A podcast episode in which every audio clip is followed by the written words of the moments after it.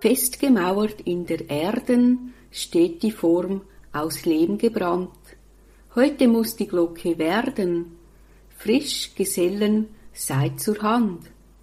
Von der Stirne heiß rinnen muss der Schweiß, soll das Werk den Meister loben, doch der Segen kommt von oben. Und mit diesen Worten von Friedrich Schiller möchte ich Sie, liebe Zuhörerinnen, liebe Zuhörer, zur heutigen Glockenreise herzlich willkommen heißen. Und ich, Andrea Marti, darf Sie in der kommenden Stunde begleiten und Sie erfahren, wie eine Glocke hergestellt wird. Und immer wieder werden wir mit Auszügen aus dem wunderbaren Gedicht von Friedrich Schiller, das Lied von der Glocke, beschenkt werden.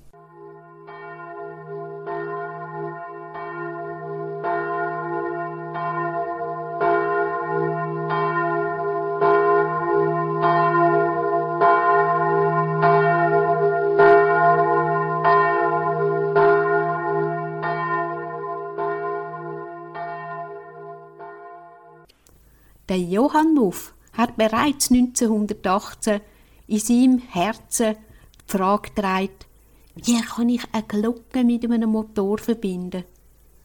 Mit viel Schweiß und Mühe ist das kleine Sämli von dem Gedanken zu einem namhaften Unternehmen in der Killenturmtechnik angewachsen.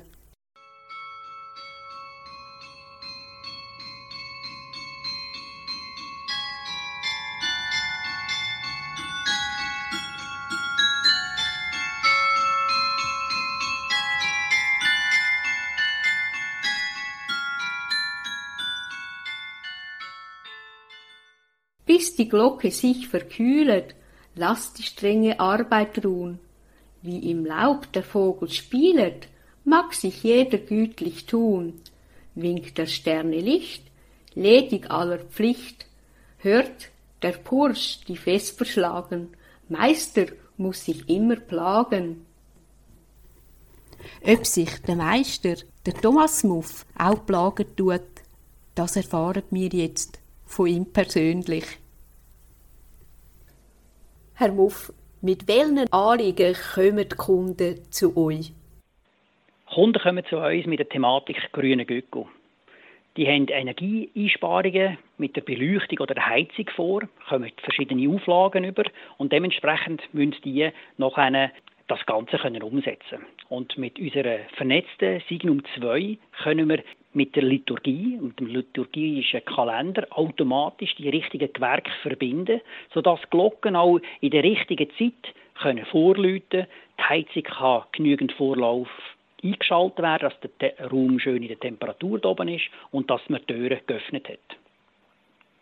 Das nächste Anliegen ist zum Beispiel, dass Glocken zu laut sind. Sie müssen leislicher werden. Sie haben in den Umgebungen zum Beispiel Häuser oder Überbauungen, Blöcke, die da stehen, die dann genau auf der Höhe sind von den Jalousien, wo die Glocken dementsprechend wirkt auf die verschiedenen Anwohner. Das Schwingen der Glocken ist natürlich in der letzten Zeit sehr stark so ein bisschen in einem falschen Fokus gewesen, oder einfach so ein bisschen penetrant übergekommen. Man hat schon seit Jahrzehnten, also in den 60er, 70er Jahren, hat man Betontürme gebaut. Die Betontürme, die sind im offenen Bereich gestaltet worden. Äh, das ist so ein bisschen der moderne Stil, wo man gesagt hat, man will eigentlich eine Glocke zeigen, wie die schwingt und so weiter. Das ist doch interessant, wenn man dem kann zuschauen und so weiter. Dort zumal in den 60er, 70er Jahren ist das ähm, der Hype gewesen, sage ich jetzt mal. Es sind sehr viele Glocken so, oder äh, Türme so gebaut worden. Und heute sagt man, ja, wir wollen eigentlich eher ein bisschen dezenter sein, wir wollen ein bisschen die Lautstärke können reduzieren und einen offenen Turm, den kann man nicht einfach schließen. Da kommen denkmalpflegerische Ansichten, da kommen natürlich auch Kosten auf die ganzen Kirchengemeinden zu. Und wenn wir ein Glüt abstellen müssen, dann können wir das nie, nie mehr wieder einschalten. Und dort habe ich über die letzten neun Jahre hinweg sehr intensiv an verschiedenen Klöppelformen geforscht. Wir haben mit der Hochschule Luzern, aber auch mit der Universität in Bochum, mit dem Professor Dr. Karl-Heinz Ochs verschiedene wissenschaftliche Instrumente im hauseigenen Klanglabor angelegt. Wir haben dann nachher weiterentwickelt. Wir haben geforscht, wie können wir jetzt das Glüt feiner machen, ohne zu grossen mechanischen Aufwandsbetrieben, wie zum Beispiel starke Gewichte auf die Joch aufzupacken oder neue Joch zu gestalten, weil das braucht alles extrem viel Kosten, verursacht das.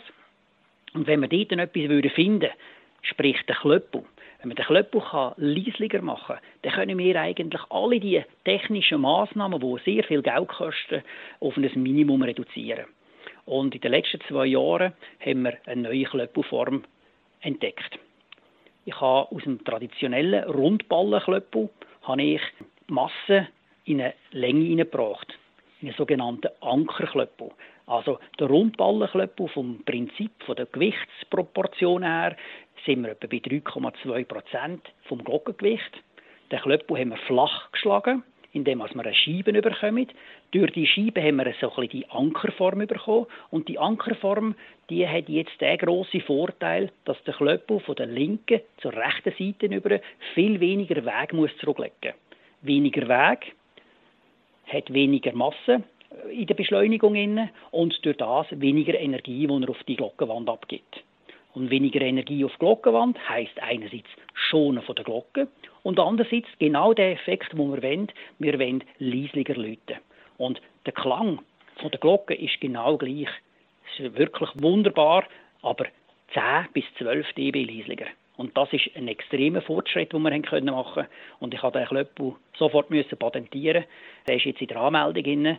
Und ähm, wir versprechen uns sehr, sehr viel. Wir haben jetzt in Könitz vor einem Jahr die erste Testanlage können machen und in der Zwischenzeit ist eins das andere gekommen. Wir haben grosse Leute in, in, im Auftrag, die ich jetzt noch nicht gerade nennen kann, wo bis zu sechs Sonnenglocken innen ist, wo wir also das gesamte Spektrum haben, wo wir können viel, viel feiner läuten Ein weiteres Thema ist der Stundenschlag, Nachtabschaltung, wo man immer wieder vermehrt hört, dass man eigentlich den Schlag, das, das Zeitliche, auf Glocken während der Nacht reduzieren oder abstellen. Dort darf man nicht vergessen, ich höre immer wieder Läuten und Schlagen in einem Satz. Es hat die ganze Nacht durchgeläutet. Und das stimmt nicht. Die ganze Nacht tut es durchschlagen. Also der zeitliche Faktor ist Schlagen und Schwingen ist Läuten. Und das sollte man eigentlich nicht miteinander vermischen. Wenn wir unsere Kunden beraten mit im Nachtabschaltung, das gibt immer wieder individuelle Lösungen so Zeitschlagwerk abzustellen oder auch leislicher zu machen, das sind verschiedene Funktionen. Wenn man eine mechanische Uhr hat, kann man den Schlag im Hammerzugsdraht unterbrechen, so dass man am Abend um 10 Uhr abstellen und am Morgen zum Beispiel um 6 Uhr oder 7 Uhr wieder einschalten. Es gibt aber auch sehr, sehr viele Freunde, die in der Nacht gern den Schlag behalten Und dort haben wir Möglichkeiten, dass wir in der Nacht viel feiner schlagen können. Also wir installieren ein zweites Schlagwerk installieren und durch das Schlagwerk tun wir weniger hoch den Hammer anheben und so können wir weniger laut schlagen. So haben wir eigentlich Brücke zwischen dem, der sich gestört fühlt und dem, der eigentlich Freude hat, der sagt, ah, es ist drei Uhr morgen, ich kann noch drei Stunden schlafen, wunderbar. Und das ist immer wieder ein bisschen schwierig, welche Brücke oder welchen Weg man gehen will. Und das ist da, wo unsere Aussendienstmitarbeiter oder auch ich in der Beratung für jeden Kunden individuell machen. Der Titel von der heutigen Sendung lautet Das Lied der Glocke. Und jetzt sind wir natürlich gespannt, Herr Muff, wie eine Glocke hergestellt wird. Glocken werden in der Regel im sogenannten Lehmgussverfahren hergestellt. Killenglocken werden in der Schweiz wie aber auch in den angrenzenden Ländern schon seit dem 12. Jahrhundert oder ca. 12. Jahrhundert in dem traditionellen Lehmformenverfahren hergestellt. Das Herstellungsverfahren ist in der verschiedenen Hinsicht hervorragend äh, und hat sich auch sehr gut bewährt. Die Gussoberfläche von Glocken sind im Allgemeinen tadellos. Das Klangverhalten genügt den höchsten Ansprüchen. Und im durchschnittlichen Lebenserwartung von so Glocken mit einer angemessenen Beanspruchung lässt eigentlich gar keine Wünsche offen. Also man kann sagen, eine Glocke kann gut 700 Jahre Lebenserwartung haben. Das sieht man bei mittelalterlichen Glocken bis zu den heutigen. Obwohl ein Glockengießer in all dieser Zeit immer wieder versucht hat, äh, mit dem persönlichen Engagement Guss- und Formverfahren zu optimieren, um so die Qualität von dem Produkt zu steigern, hat sich eigentlich an dem grundsätzlichen Verfahren vom Lehmguss nichts über die Jahrhunderte eigentlich verändert. Bei einem traditionellen Leimgussverfahren wird die Glockenform als verlorene Form angeschaut. Verloren heißt, nach jedem Abguss wird die Glocke zerstört und somit ist jede Glocke ein Unikat. Herr Muff, jetzt haben wir erfahren, wie eine Glocke hergestellt wird. Klöppel, die gehören auch zu den Glocken. Was kann man sich darunter vorstellen, die Funktion und wie wird denn so ein Klöppel produziert? Jede Glocke hat seinen eigenen Klöppel. Eine Glocke ohne Klöppel ist, kann gar nicht zum Läuten gebracht werden. Also sie ist eigentlich stumm. Der Klöppel macht die Musik. Wir schmieden traditionell Rundballenklöppel in der eigenen Produktion. Jeder Klöppel ist ein Unikat für jede Glocke separat. Wir können also Massaufnahmen machen. Wir messen die reduzierte Pendellänge, bestimmen nachher die ganzen Klöppelproportionen, abgesprochen mit dem Kunden, wo man nachher sagt, wie will er überhaupt das Läuten haben, will er sehr dezent, will, will er sehr klangvoll läuten und so weiter. Das gibt uns nachher die eigene Form von dem Klöppel, wo wir bestimmen.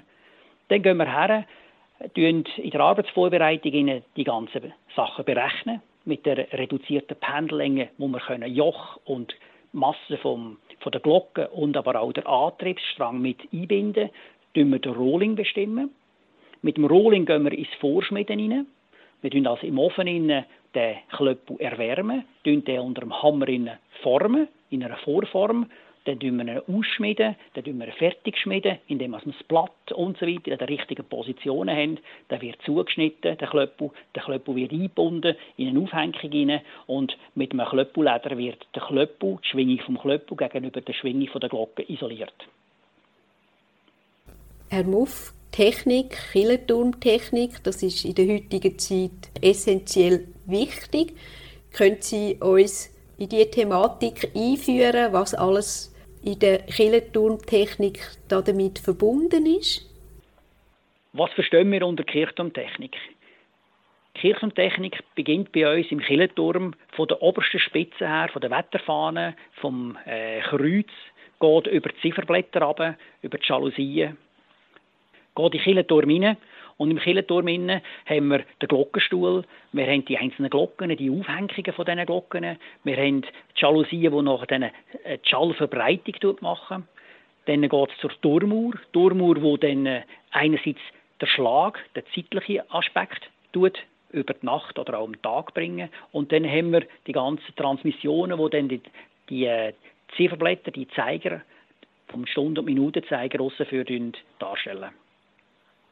Wenn wir weiter runtergehen, gehen wir ins elektrische Regelwerk hinein. Das ist eine sogenannte Automation, wo die gesamte Technik nachher zusammen verbunden wird über einen Schaltschrank, über eine Steuerung, wo dann im richtigen Zeitpunkt die Glocke ein- und ausschaltet, wo der Schlag überwachen, wo aber auch die Sommer-Winterzeit umschaltet, zum Beispiel von einer Turmuhr machen. Alle diese Sachen, die nennen wir Kirchturmtechnik.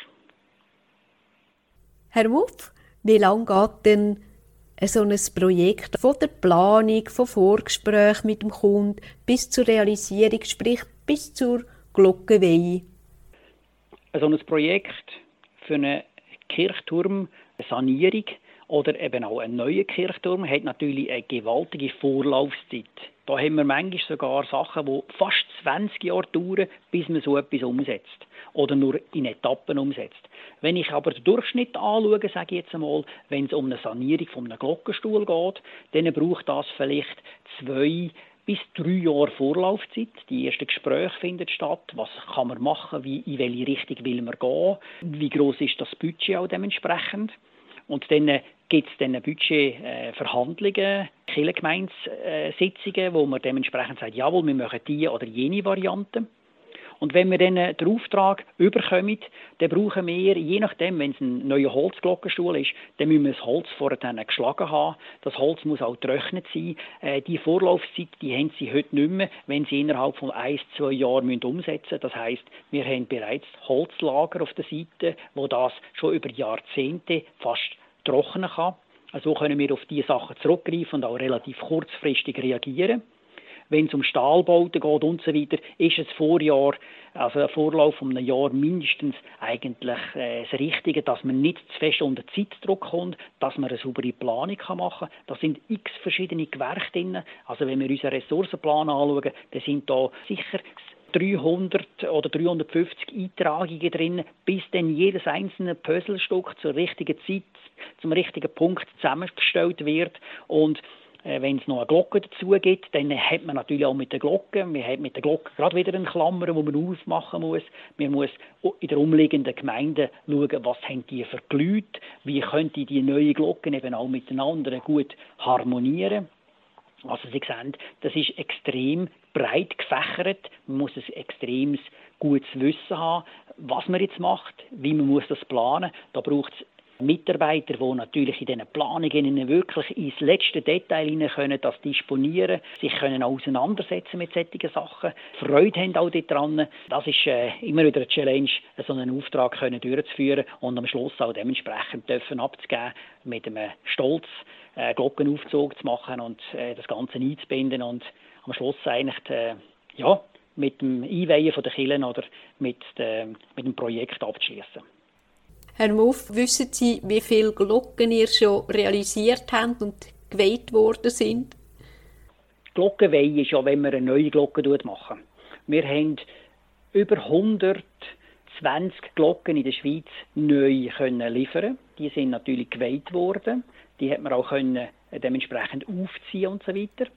Glocken, die wir sonst betreuen. Wir haben über 10.000 Glocken in der Schweiz, die wir von unserer Seite her umbauen haben über die, über die 100 Jahre hinweg, wo man immer wieder neue äh, Steuerungen, nach 30 Jahren muss man vielleicht eine Steuerung ersetzen. Also das ist noch schwierig zu sagen, wie häufig haben wir die gleichen Kunden schon mehrmals gehabt. Das kann vier bis fünf Mal sein, wo man das über die, die 100 Jahre können begleiten zum Beispiel. Also ja, Anzahl Kunden, das ist, äh, ja, das ist eine schwierige Frage. Herr Muff, die Handschrift von Muff AG steht auch unter anderem auf dem Glockengeläut vom imposanten barocken Benediktinerkloster in Einsiedeln. Was habt ihr da gemacht, Herr Muff? In Einsiedeln da dürfen wir schon seit Jahrzehnten Lieferant sein. Wir haben x Etappen können machen. Äh, ganz große Etappe ist 1997 gewesen, wo wir die Aussenzifferblätter saniert haben. Das sind 16 Aussenzifferblätter verteilt an zwei große Türme an Nord- und an Südturm. Die haben jeweils acht Zifferblätter. Und die Spezialität daran ist, dass das oberste Zifferblatt, also die obersten vier, das ist ein Viertelstunde-Zifferblatt. Und dann äh, eine Etage zwei tiefer hat man acht Zifferblätter, wo dann eigentlich das Zifferblatt ist, wo wir alle kennen, mit dem analogen Zeiger Stunden und Minuten. Das können die meisten Leute auch sehr gut lesen. Und das Oberste, das wissen sie eigentlich gar nicht so genau, was das ist. Das ist einfach die Viertelstunde, wo dann mit dem Minutenzeiger abdeckt wird. Und das gehört so ein bisschen aus der Tradition daraus raus, weil früher hat man zwei verschiedene Zifferblätter gehabt. Man hat zuerst einen Stundenzeiger gehabt, wo einst in zwölf Stunden rundum ist und das hat früher gelangt im Mittelalter zum Zeit darstellen. Man hat das können eine halbe Stunde respektive fast Viertelstunde genau können lesen.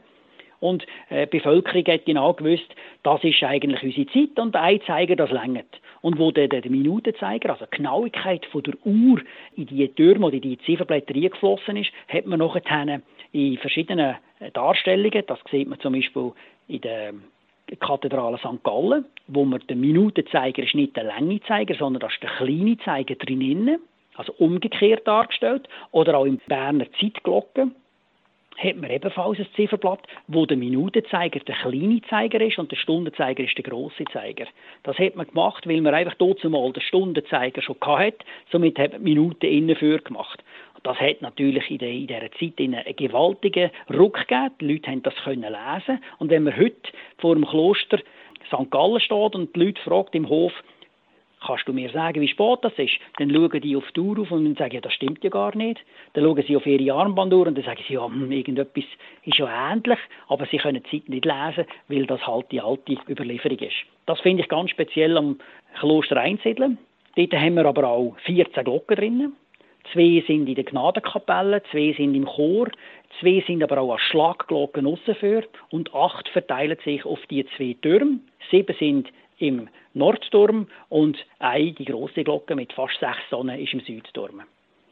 Für die Installation haben wir ungefähr drei Tonnen Material dürfen auftragen 2015, wo wir die Stahljoch auf Holzjoch umgebaut haben, um feiner zu läuten und haben auch zusätzlich eine Läutautomatik dürfen installieren.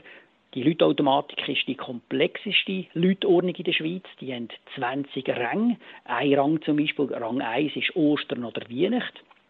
Das teilt sich in verschiedenen Sommer- und Winterprogrammen auf und da haben wir über 322 verschiedene Glockensequenzen, die das ganze Jahresprogramm abdecken. Das ist eine absolute Rarität und wir dürfen da als Hoflieferant in Einsiedeln unsere Produkte anbieten.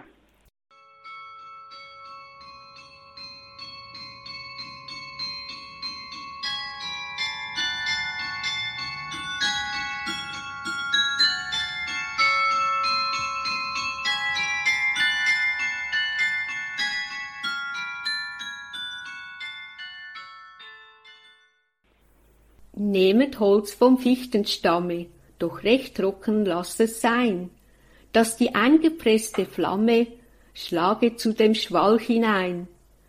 Kocht des Kupfers frei, schnell das Zinn herbei, dass die zähe Glockenspeise fließe nach der rechten Weise, was in des Dammes tiefer Grube die Hand mit Feuers Hülfe baut, hoch auf des Turmes Glockenstube, da wird es von uns Zeugen laut. Noch dauern wird's in späten Tagen und rühren vieler Menschen Ohr und wird mit dem Betrübten klagen und Stimmen zu den Andachtchor, was unten tief dem Erdensohne das wechselnde Verhängnis bringt, das schlägt an die metallne Krone, die es erbaulich weiterklingt.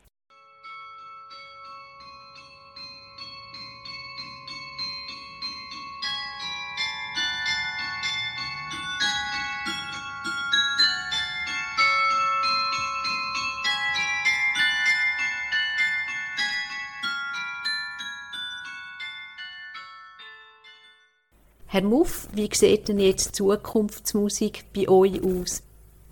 Wir sind ein über 50 Mann Betrieb. Wir haben mit mir und meinem Bruder die dritte Generation, wo das Unternehmen hat dürfen die letzten 35 Jahre führen. Mit der neuen Generation, wo wir auch schon in der Geschäftsleitung haben, ist zum Beispiel der Patrick, der Sohn von mir. Wir haben aber auch einen, einen Mitarbeiter, einen Langjährigen, der von der Pike her das Ganze gelernt hat der Herr Queller Kai. Und jetzt neu auch der Sohn von meinem Brüder mit im Boot inne. Das ist für uns die nächste Generation, also die vierte Generation. Und das ist ein wichtiger Punkt, dass die möglichst früh eingebunden werden, dass die die Gen, die Tradition, aber auch das Pflichtbewusstsein gegenüber den Mitarbeitern, die Brücke aber auch gegenüber den Kunden, dass wir eigentlich genau gleich zu unseren Kunden schauen, dementsprechend pflegen, aber auch unsere Produkte weiterhin entwickeln. Und das ist ein, ein Punkt, wo jetzt zum Beispiel der Patrick mit der Gebäudeautomation das ist ein neuer Bereich. Wir haben zwar Gebäude, haben wir schon seit fast 80 Jahren, wo wir beleuchten zum Beispiel, wo wir den Schlag machen. Also die Automation haben wir eigentlich schon lange in unseren Genen. Wir haben sie nur nicht so gelebt, wie wir das heute machen. Heute haben wir viel mehr Gewerke, die wir mit einbeziehen wollen, weil wir von der Liturgie herkommen und genau wissen, wie Glocken müssen geläutet werden, mit den Vorläuten, Zusammenläuten, ist natürlich wichtig, dass wir in diesem Bereich unbedingt auch unsere Antennen auslegen und sagen, wir haben 30 verschiedene Berufe im Haus. Die verschiedenen Leute haben so gute Ausbildung, dass die können sagen, ja, wir können ja auch das und dieses Gewerk mit dazu nehmen. In der Gebäudeautomation kommt zum Beispiel die Beleuchtung, die ganze Ansteuerung von dieser Beleuchtung, aber auch die Heizung. Dann kommt die ganze Akustik dazu. Das ist ein wichtiger Punkt. Wir haben mit Akustik, mit Glocken, haben wir schon ein grosses Wissen. Mit der Sprache und so weiter in den Kirchen ist das natürlich ganz eine andere Sache, als einfach nur Musik zu übertragen. Musik ist viel einfacher als Sprache zu portieren. Sprache muss mit einem STI-Wert, also wirklich an die Kunden, an die Zuhörer gelangen, so dass man nicht ermüdend wird, sondern dass es eine erfrischende Sache ist. Und diese Sachen, die führen wir zusammen in eine Elektronik hinein, in eine Oberfläche, wo der Patrick mit seinem Team zusammen programmieren. Wir machen alles selbst in Haus. Also wir haben eine eigene Elektronik-Hardware-Abteilung, wo die ganzen Leiterplatten entwickeln, wo aber auch in dem Bereich hinein sagt, ja, was müssen wir machen, dass wir ein Relais zum Beispiel über 20 Jahre muss es können schalten, das tun wir simulieren. Da haben wir die Erfahrung dazu dementsprechend. Also haben wir gute Komponenten ausgelesen. Wir haben eine Oberfläche, wo wir können sauber bedienen, wo man also auch über Internet nachher ein Backup machen kann. Wir haben in diesem Bereich eigentlich den ganzen Kreis können schließen, als wir der komplette Anbieter für Kille werden. Also wenn Sie ein Problem haben in der Technik, dann können Sie einfach im Muff anrufen und wir schauen, dass wir da die richtigen Leute für Sie bereitstellen können. Ein weiterer Punkt haben wir mit der Sicherheit. Sicherheit, das ist äh, ein neues Kind, das wir haben. Die SUVA hat uns verschiedene Auflagen gemacht und wir sehen, dass wir im Absturzbereich in einer Kille, also denken Sie an einen offenen Betonturm, äh, was da für Gefahren sind, da sind Leiter dran. Bis jetzt, und ich länge immer wieder Holz an, einerseits habe ich das Holz auf dem Werkbank angelenkt und andererseits an die Stirne, dass man einfach so ein bisschen, ja, man muss den Glauben dran haben, aber das längert einfach schlussendlich nicht, wenn man eine Mitarbeiterin in die Höhen aufschickt, dass die einfach sich sichern.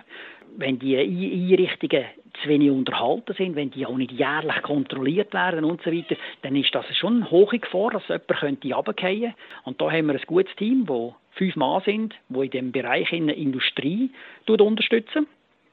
Also alles, was auf dem Flachdach ist, wo mit Solarzellen und so weiter ausgerüstet wird, dass wir dort Abhagungen machen, dass wir in der Industrie auf grossen Hallen oben uns sichern. Und dann das andere Team, wo das in der Kirche umsetzen. Und so sind wir eigentlich sehr breit aufgestellt, dass wir für die Zukunft in verschiedenen Gewerken auch verschiedene Arbeiten können ausführen und zuletzt natürlich auch im Dreh- und Fräsbereich. Wir haben einen 87 äh, Dreh-Fräsautomat, wo wir unsere Teile zu 60 Prozent im Haus alles können selber machen und zusätzlich eben auch noch Aufträge können machen für Siemens, für Sibir und so weiter, für solche spezielle Kunden, wo wir auch arbeiten dafür.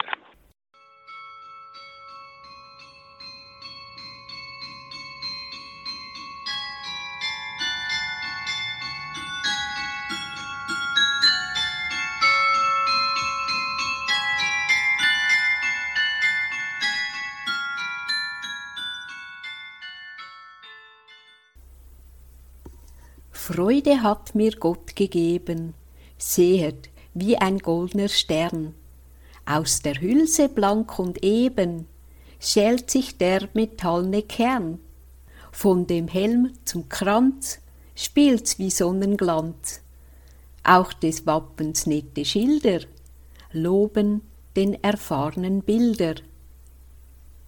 Und anlässlich dem hundertjährigen Jubiläum ist eine Jubiläumsglocke mit persönlichen Emblems von den Mitarbeitern zu der Geschichte von der Glocke gegossen worden. Und ehrwürdig ist dann die Glocke gesegnet worden. Lasset uns beten. Allmächtiger Gott, Herr des Himmels und der Erde, sieh auf das Werk unserer Hände und segne dieses flüssige Metall, das für den Guss einer Glocke bestimmt ist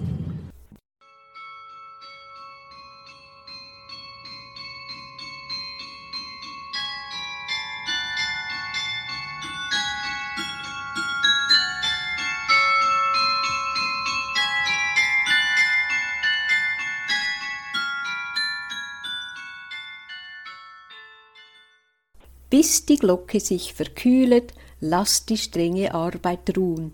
Wie im Laub der Vogel spielet, mag sich jeder gütlich tun.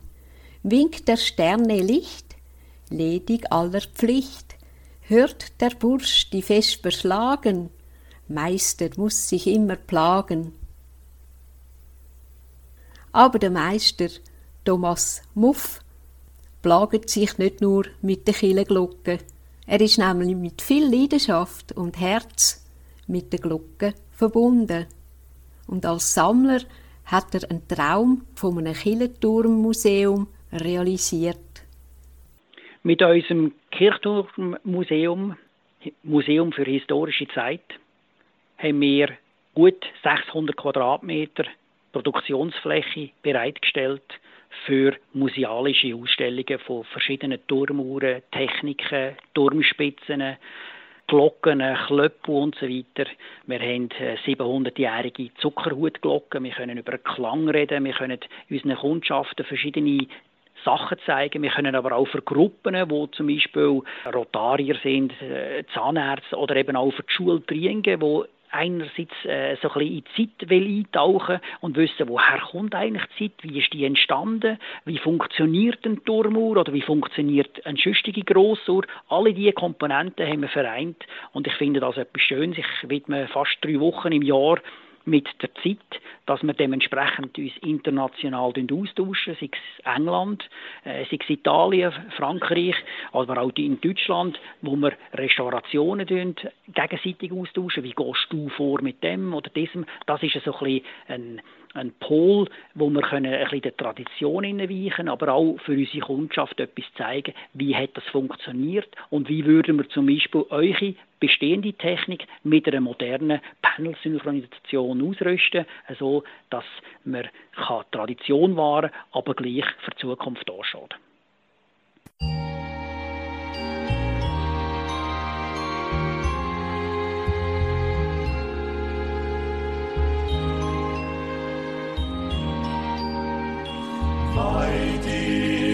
anschaut. Schon früher hat mein Mutter gesagt, mein Kind, wenn dich der Kummer plagt, dann steig hinauf in steile Höhe, in Andacht auf dem Berge steh. Dann hörst du wie ein leises Singen die Glocken vom Felsenkirchlein klingen weit in das Tal. Die Glocken vom, vom Felsenkirchlein klingen. Hörst du, ihr beten und ihr singen.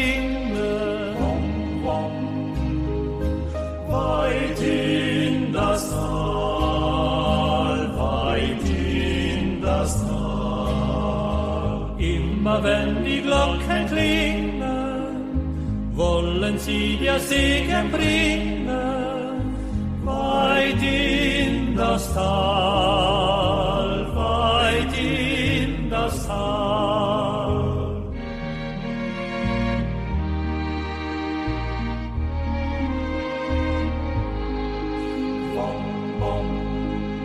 Als wieder Schmerz und Kummer naht, dacht ich an meiner Mutter Rat.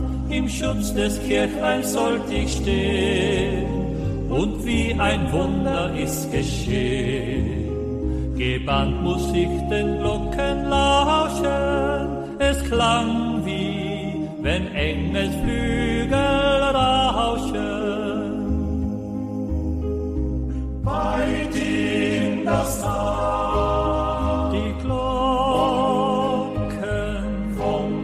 Vom Felsenkirchlein klingen. Hörst du, ihr beten und ihr singen. weit in das Tal, weit in das Tal. Immer wenn die Glocken klingen, sie dir Segen bringen, weit in das Tal,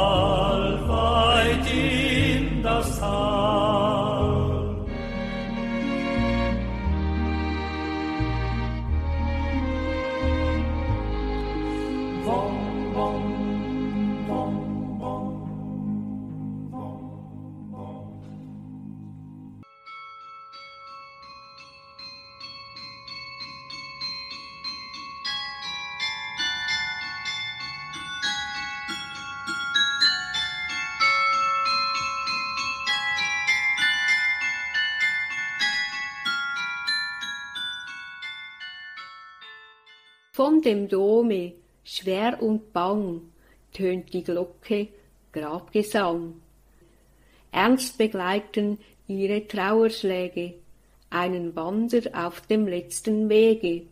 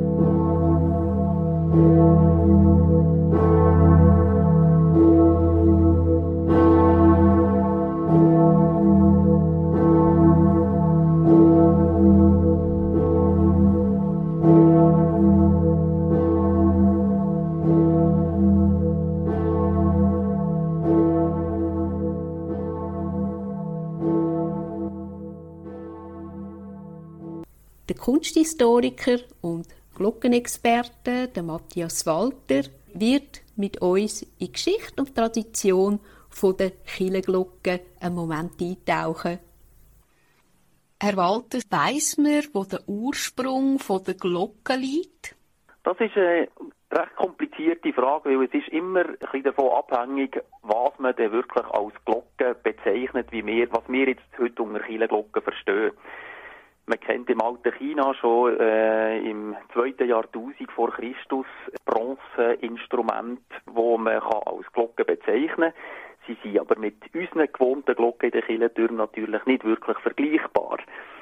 Es hat im alten Rom, im antiken Rom auch schon Glocken zu verschiedenen Zwecken gegeben. Man muss davon ausgehen, dass man Tierglöckli zum Beispiel, Handschellenglöckli, auch Tischglöckli schon in den antiken Hochkulturen kennt hat, in äh, Mesopotamien, Griechenland und Rom.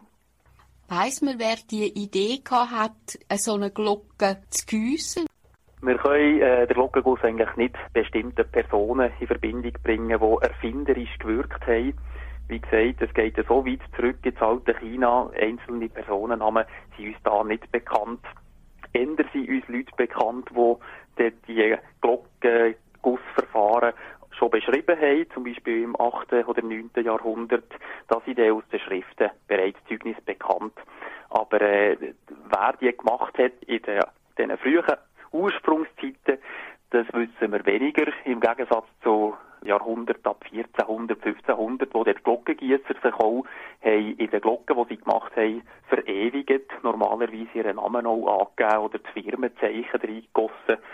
Dort sind wir dann sehr gut unterrichtet, wer sie gemacht hat, auch wenn wir es aus den Quellen nicht einmal wüssten. Nachdem die Glocken nach Europa gekommen sind, für was sind die eingesetzt worden?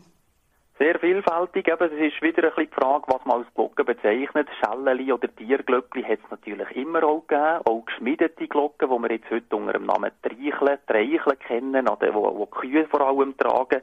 Auch diese Glocken kennt man schon seit dem 7., 8. Jahrhundert und hat sie zum Teil auch für christliche, kultische Zwecke eingesetzt der äh, wirkliche Gebrauch von der Kirchenglocken, wie wir sie kennen, die auch äh, geschwungen werden, das ist auch mit dem Turmbau aufgekommen. Um 900, 1000 kann man davon ausgehen, dass dann die ersten Glockentürme mit schwingenden Glocken, die dann noch gezogen wurden, natürlich, dass das dann jemand eingesetzt hat.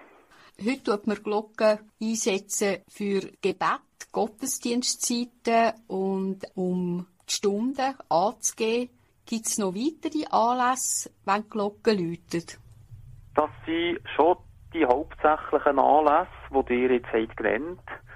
Man hat äh, vor allem die Glocken eingesetzt, entweder zum Zeichen geben, zum Zusammenrufen oder auch zum Stunden angeben. Das ist dann wirklich weniger der christliche Zweck, sondern ein profaner Zweck gewesen. Was man noch kann ergänzen dazu, das ist zwar heute auch nicht mehr regelmässig Brauch, aber gerade im Mittelalter ist die Glocke auch häufig als unheilabwehrendes Instrument verstanden worden und man hat sich erhofft, wenn man die Glocke läute, kann man alles Böse abwenden. Das heisst, das Böse, das ist natürlich das Teuflische gewesen, aber in dem Zusammenhang natürlich auch jedes Unwetter, jedes Gewitter, wo man damals noch hat als äh, von, von oben göttlich interpretiert, das hat man probiert damit äh, können abzuwenden. Und das lebt heute auch zum Teil noch in gewissen Brüchen fort. Wenn man zum Beispiel wie Solothurner Kathedrale tut, über einen Reif läuten im Mai, zum, der, zum Frostgefahr endgültig verbannen. Das sind die unheilabwehrenden Leute, die auch ein bisschen von der Agrikultur dann manchmal zeugen, also vom Bäuerlichen, wo natürlich sich hätte erhofft, dass der Frost dann endgültig weg ist. Leute im Zusammenhang mit dem äh, Tod von Personen, das ist vor allem in katholischen Kirche aufrechterhalten geblieben. Es gibt da ganz diverse Varianten. Früher hat man natürlich vor allem Leute zum, zum Sterbesakrament bringen. Das wird heute nicht mehr unbedingt so gemacht, sondern heute ist das Totenleute vor allem ein Zeichen innerhalb der Dorfgemeinschaft in erster Linie, dass jemand gestorben ist, wo dann meistens auch nach Geschlecht oder äh, Alter, das heisst Kind oder Erwachsenes, differenziert wird. Und das, was im Alltag ist, nebst dem Leuten für einen Werchtungsgottesdienst, das ist halt das Angelus-Lüten, also das Bettzeit-Lüten sozusagen, wie sie reformierten Kirchen auch bekannt ist wo zwei oder dreimal am Tag normalerweise stattfindet und äh, ursprünglich am Morgen, am Mittag und am Abend ist gelütet worden. Das ist Leute, die heute an sich noch erhalten ist. Früher ist man da aber noch niedergeknäult, oder? Und hat den Hut genommen oder sich bekreuzigt oder der wirklich auch das Gebet geredet. Das ist äh, sicher bis ins 20. Jahrhundert noch vielerorts der Fall gewesen. Herr Walter, Glockengeläut wird in den Medien sehr oft angesprochen und dass das störend ist für die Anwohner, bis zum Beispiel am Morgen dann verwachen durchs Glockengeläut. Was denken Sie, wie sieht die Zukunft aus? Ja, in Zukunft vorausgesehen, das maßen wir nicht anzukönnen. Aber wenn ich so auf der Basis von dem, was ich äh, erlebe, was ich für Gespräche habe mit den Leuten, würde eine Perspektive wagen, dann habe ich vorläufig das Gefühl, dass das Glockengeläut nach wie vor eine sehr grosse Anerkennung genießt insgesamt der nächtliche Stundenschlag ist natürlich immer wieder mal Stein des Anstoßes, weil einzelne, vor allem Neuzuzüger, sich da gestört fühlen, schon ab der ersten Nacht und denken, hoppla, wo bin ich da hergeraten? Und dann dem eigentlich halt auch mit rechtlichen Schritten oder Petitionen probieren, das abzuschaffen. Meistens laufen sie äh, da aber dagegen auf, weil halt einfach äh, der, auch Stundenschlag sogar in der Nacht innerhalb von einer Dorfgemeinde halt doch ein starkes Heimatgefühl verbreitet und insgesamt äh, sehr anerkannt ist. Und wenn, sobald es Umfragen gibt oder Abstimmungen, spricht man sich äh, auch für mich erstaunlich häufig für den Glockenschlag aus und auch für das frühe Glockenläuten. Und in diesem Zusammenhang, selbst wenn da die Meinungen natürlich insgesamt immer wieder polarisieren, vorläufig bleiben die Glockengegner meistens in einer grossen Minderheit. In diesem Zusammenhang habe ich das Gefühl, dass das Glockenläuten vor der Hand bestehen bleibt und nicht in größerem Maß eingeschränkt wird. Was sicher der Fall ist, man findet immer wieder Kompromisse, dass man das Glüt oder den Stundenschlag kann leislicher machen oder in der Nacht auch ein bisschen sporadischer einsetzen. Und da ist wichtig, dass Glockengegner und Glockenbefürworter oder Kirchen, dass die Leute aufeinander zugehen und den Dialog suchen. Es gibt, man kann meistens mehr machen, als die Parteien am Anfang denken.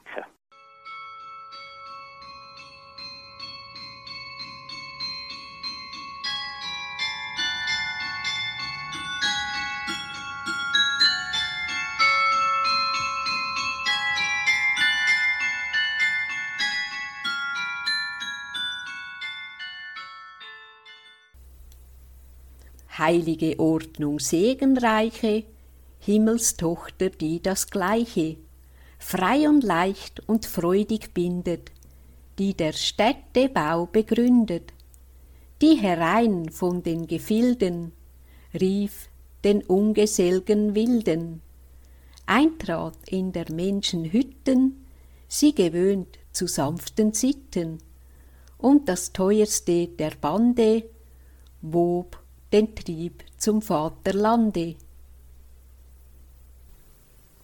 Lieber Bruder Alexander, für euren Ordensgründer, dem heiligen Benedikt, ist ein offenes Ohr und Herz für die Mitmenschen ein zentrales Anliegen.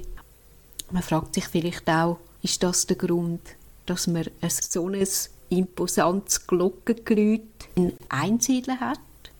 Was sagt Benediktsregel zu dem Thema Glockengeläut?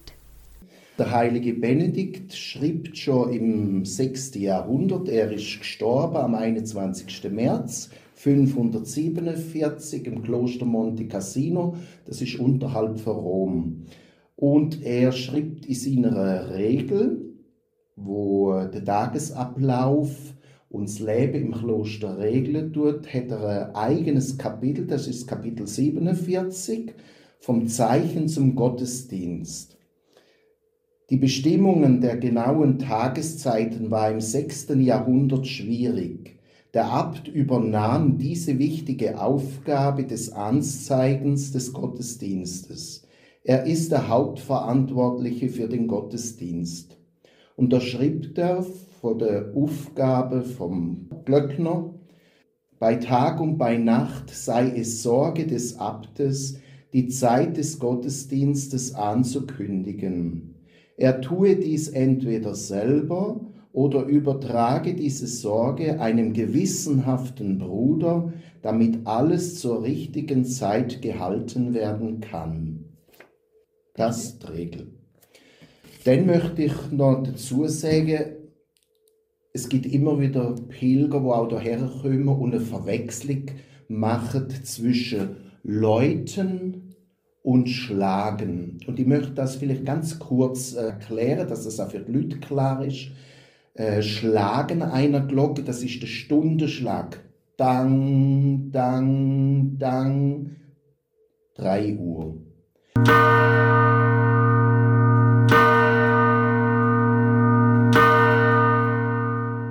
Läuten, das ist, wenn die Glocke sich bewegt, dong, dong, dong, dong, dong.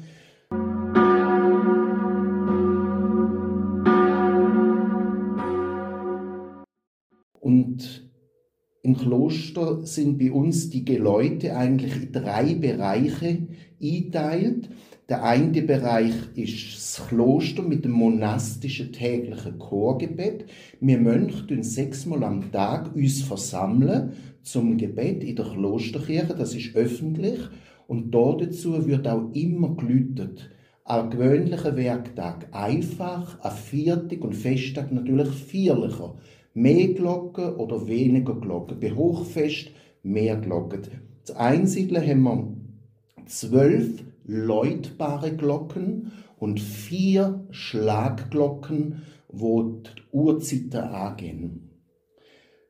Dann haben wir einen weiteren Anlass, das ist die Pfarrei Einsiedle. Die haben auch verschiedene Anlässe, zum Beispiel Gottesdienste für die Katholiken in der Pfarrei Einsiedle. Die Pfarrei hat Bittgänge auf der Etzel oder das Frauenkloster auch. Dann gibt es natürlich jede Woche äh, Sterbefälle, da gibt es ein sogenanntes Sterbeläuten. Und damit Leute im Dorf wissen, ob ein Mann oder eine Frau gestorben ist, kann man das sogar hören in der Form, wie gelütet wird. Beim Mann wird am Morgen am 8. 10 Minuten mit Unterbruch, nach 5 Minuten, eine Minute Pause, das äh, Sterben von einem Mann angehen. Sterben von einer Frau das wird vom 8. bis 10. aber 8. mit der Sterbeglocke durchgelütet. Dann eine weitere äh, geprägte äh, Lütordnung haben wir für die Wallfahrt. Wir haben jedes Jahr die äh, Landeswallfahrten, wo nach Einsiedler kommen mit der Regierung. Das ist etwas Außergewöhnliches, dass die Regierung auch zu so einer Wallfahrt mitkommt geht. Und teilweise gehen die Wallfahrten zurück bis ins 13. Jahrhundert. Stadt Rapperswil kommt seit 1386 nach Einsiedeln. Oder der Kanton Nidwalden seit 1583. Und bei diesen Wallfahrten werden auch die Pilger mit Glockengeläute abgeholt. Ferner tut es Leute zu den Gottesdienst, wenn die Pilger die heilige Messe feiern am Hochaltar, es wird gelütet für die Andacht auf den Pilger und auch bei großen Landeswallfahrten, zum Beispiel Wallfahrt vom Kanton Glarus, wird sogar der Auszug, das Ende der Wallfahrt äh, ausgelütet und sie gehen zu Fuß von der Klosterkirche zu der Bus und während dieser Zeit die Glocken nachlüten diesen Pilgern. Dann haben wir auch besondere Anlässe im Kloster, wo äh, besonders gelütet wird. Das ist zum Beispiel jeden Samstagabend wird am 5 vor 8 bis am 8 der sogenannte Sonntag eingeläutet. Dass Menschen draussen wissen, morgen ist der Tag der Auferstehung, der Tag des Herrn und äh, da soll man Ruhe und der Gottesdienst auch besuchen. So wird der Sonntag eingeläutet. Denn im Kloster sind wir Mönche natürlich auch ganz auf Jesus Christus ausgerichtet. Wir haben zum Beispiel auch am Donnerstagabend um 19.55 Uhr bis 20 Uhr wir die sogenannte Todesangst Christi läuten. Und das ganze Jahr wird die zweitgrößte Glocke benutzt für das. Und im Kloster haben wir ein altes Gebet und äh, Mitbrüder haben das immer auch betet oder sich in Erinnerung gerufen. Überhöre nicht den traurigen Toten der Donnerstagsglocke, sie verkündet uns die Todesangst unseres Herrn Jesus Christus am Ölberg. Die Tradition ist mir seit fünf Jahren noch viel tiefer reingegangen, seit ich das erste Mal in meinem Leben ins Heilige Land gehen und äh, den Garten Gethsemane besuchen und auch in der Todesangst Christi Basilika können beten, dann ich müsse sagen, oh, das Einzige immer die schöne Tradition, jeden Donnerstag Abend uns daran zu erinnern. Denn eine weitere Christusbezogenheit ist am Freitag um 12 Uhr wird die sogenannte Kreuzigungsstunde Jesu gelütet vom 12 Uhr von Ostern bis Allerheilige läutet im Kloster immer die größte Glocke, das ist die Dreifaltigkeitsglocke. Und im Kloster, ich du selber immer bete, durch dein heiliges Kreuz hast du die Welt erlöst und in dem Moment läutet auch die große Glocke, also tiefe Dankbarkeit an Jesus Christus, dass er für uns das Kreuz bestiegen hat. Und da tun wir uns jede Woche am Freitag in besonderer Weise daran erinnern, wenn wir die Glocke hören. Sie ist ganz tief und wiegt 5,8 Tonnen. Denn äh, am Marienwallfahrtsort haben wir auch als Mönch immer am ersten Sonntag im Monat die sogenannte Marienprozession. Und äh, da haben wir natürlich auch ein besonderes Prozessionsgeläute, wenn wir vom Hochaltar nach der Vesper zur Gnadekapelle laufen, tun wir die lateinische, lauretanische Litanei singen und dazu läuten dann auch die vier größten Glocken. Lieber Bruder Alexander, dann gibt es ein feines Glöckli, wo einfach immer fünf Minuten früher schlägt. Also das geht zurück auf einen Mönch, der in der Klosterküche geschafft hat. Der hat immer das Kraut zweich gekocht. Und da sind die Mönche hergegangen und haben das sogenannte Krauterglöckli fünf Minuten vorgestellt, damit das Kraut nicht weich wird. Und so hören heute viele Leute vor dem Kloster auf dem Platz oder im, in den Innenhöfen, dass immer zum Beispiel am 5 4 schon 4 schlägt. Und das kommt von dem Bruder, wo das Kraut einfach weich gekocht hat. Und das ist das sogenannte Krutter. Und er schlägt immer fünf Minuten früher. Also am 10 ab 4 schlägt er schon Viertel ab. Am 5 vor halb 4 schlägt er schon halbe 4. Am 20 vor 4 schlägt er schon Viertel vor 4. Und am 5 vor 4 schlägt er schon 4. Das ist das Geheimnis ums Kloster herum mit dem sogenannten Krutterglöckli.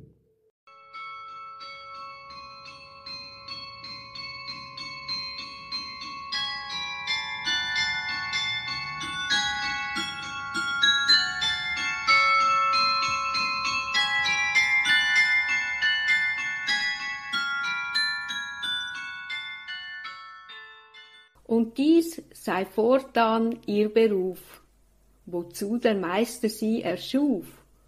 Hoch überm niedern Erdenleben soll sie im blauen Himmelszelt die Nachbarin des Donners schweben.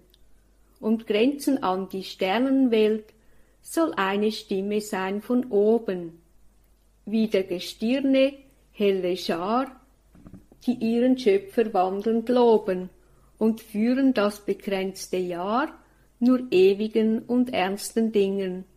Seid ihr metallner Mund geweiht.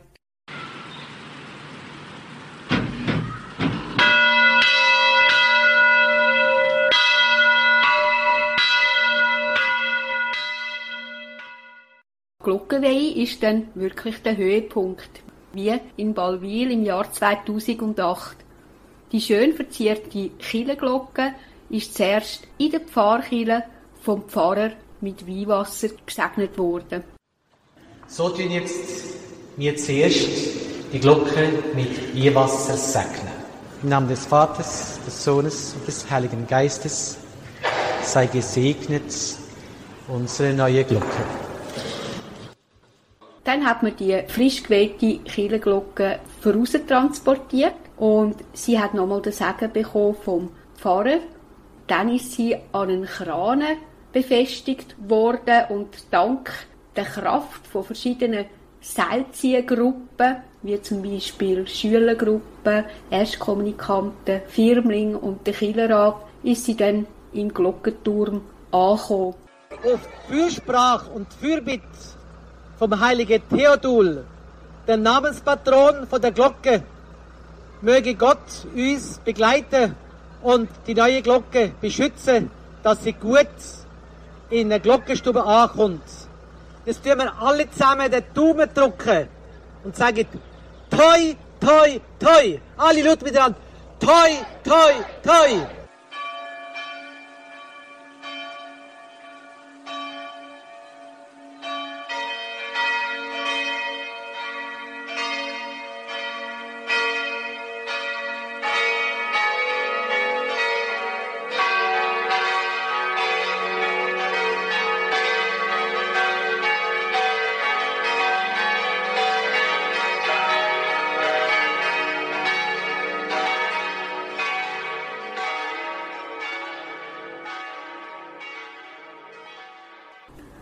Mit großer Dankbarkeit neigen wir uns der Glockenreise am Ende zu.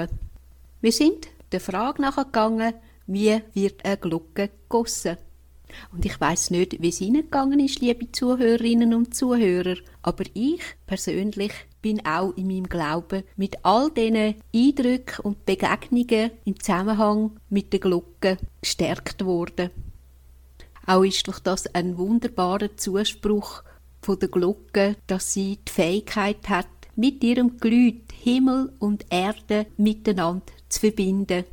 Und sie steht für die gegensätzlichen Pol, wo dazwischen das Leben hier und her schwingt und der Klang von der Glocke, wo von oben auf uns abkommt und so eben Himmel und Erde begleitet in unserem Leben und das durch die Höchst und Tiefs bei der Taufe und beim Tod, am Anfang und am Ende, bei Frieden und Unfrieden.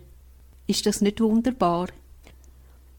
Und mögen Sie doch, liebe Zuhörerinnen und Zuhörer, mit dem Beistand vom Heiligen Geist wie Glocken in unserem Leben in der göttlichen Liebe antrieben werden und wohl klingen, damit Sie auch Ihren Glauben können bezeugen in der Familie, bei Freunden und Bekannten und vielleicht sogar bei noch fernstehenden Mitmenschen. Und mögen Sie doch immer wieder bei einem Glockengeläut an unseren Herrn Jesus Christus und an unseren Glauben erinnert werden. Gelobt sei Jesus Christus in Ewigkeit. Amen. Sie Gott, Ihre Andrea Marti.